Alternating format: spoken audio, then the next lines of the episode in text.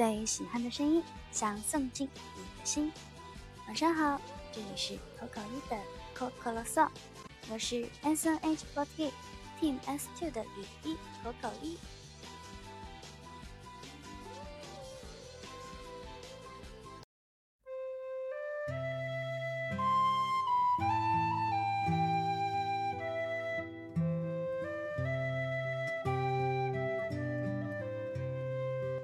昨天的电台播出之后，也有好多观众过来解答了这位小伙伴的问题。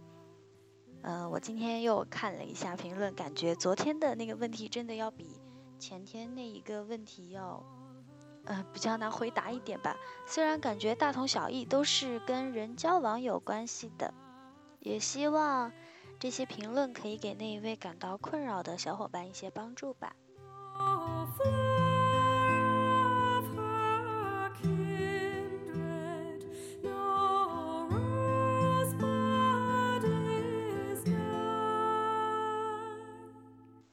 最近呢，给 Coco Song 投稿的小伙伴们越来越多了。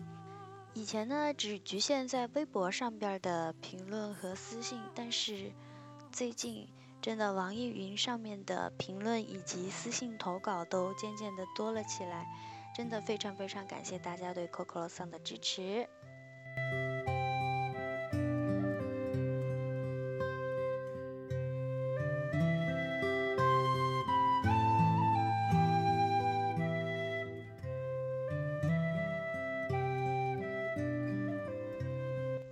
昨天呢，很高兴的是，我们终于发工资了。然后，作为一个首次进入到圈内的新人，啊，那个数目真的吓到我了，就是突然一下比新人的那个工资数目多了很多，让我有一点接受不了。但是今天呢，同样也是有一个很开心的事情，就是之前有跟大家说。我想要换床，然后今天就终于买好了我的床，但是因为那个床他说要定做，所以说要十二天之后可能才能拿得到。嗯，这个心愿也算是了结了一半了吧。再一个呢，就是之前七七生之间有在开玩笑说，呃，要是今年谁进了圈，就请大家吃火锅。啊，鉴于也没有那么那么多的钱，所以今天晚上就请了潘延琪和静静出去吃火锅。纯纯因为今天出去跟木木拍照去了，我是不是剧透了什么？纯纯和木木今天去外面拍照了，木木又开始了他的艺术创作。总之呢，我就是想说，这两天我都。非常非常的开心，不知道这两天你们有没有感受到我很开心 那种心情。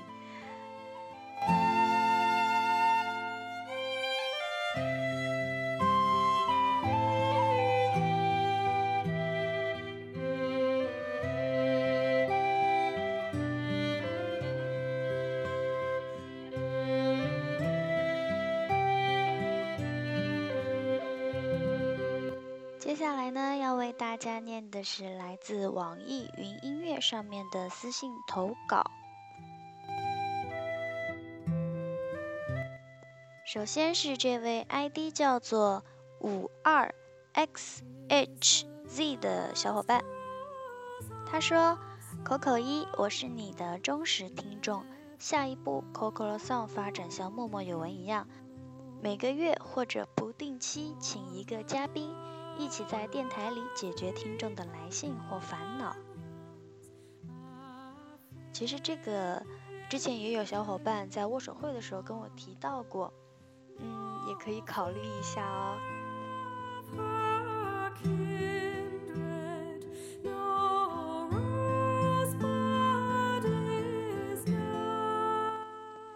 然后是这位 ID 叫做秋叶星火的小伙伴，他说。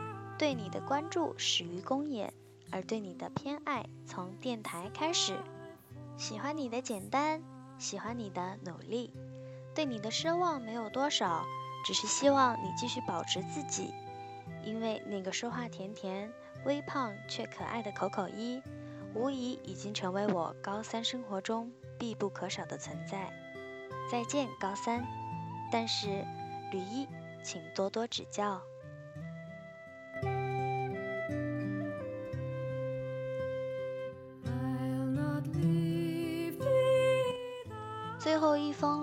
网易云音乐的投稿呢，是 ID 叫做“不喝水的鲫鱼”。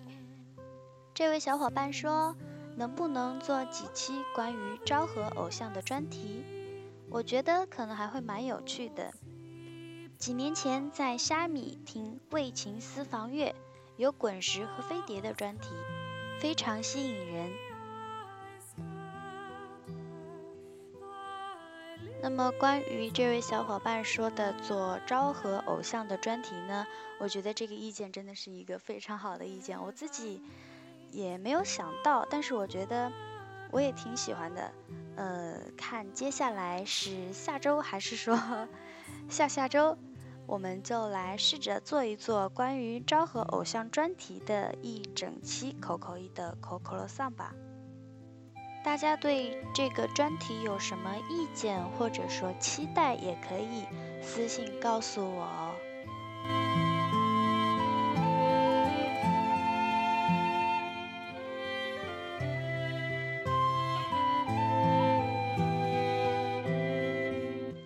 今天 c o c o Song 背景音乐播放的这一首歌曲呢，也是一首充满了夏天气息的歌曲。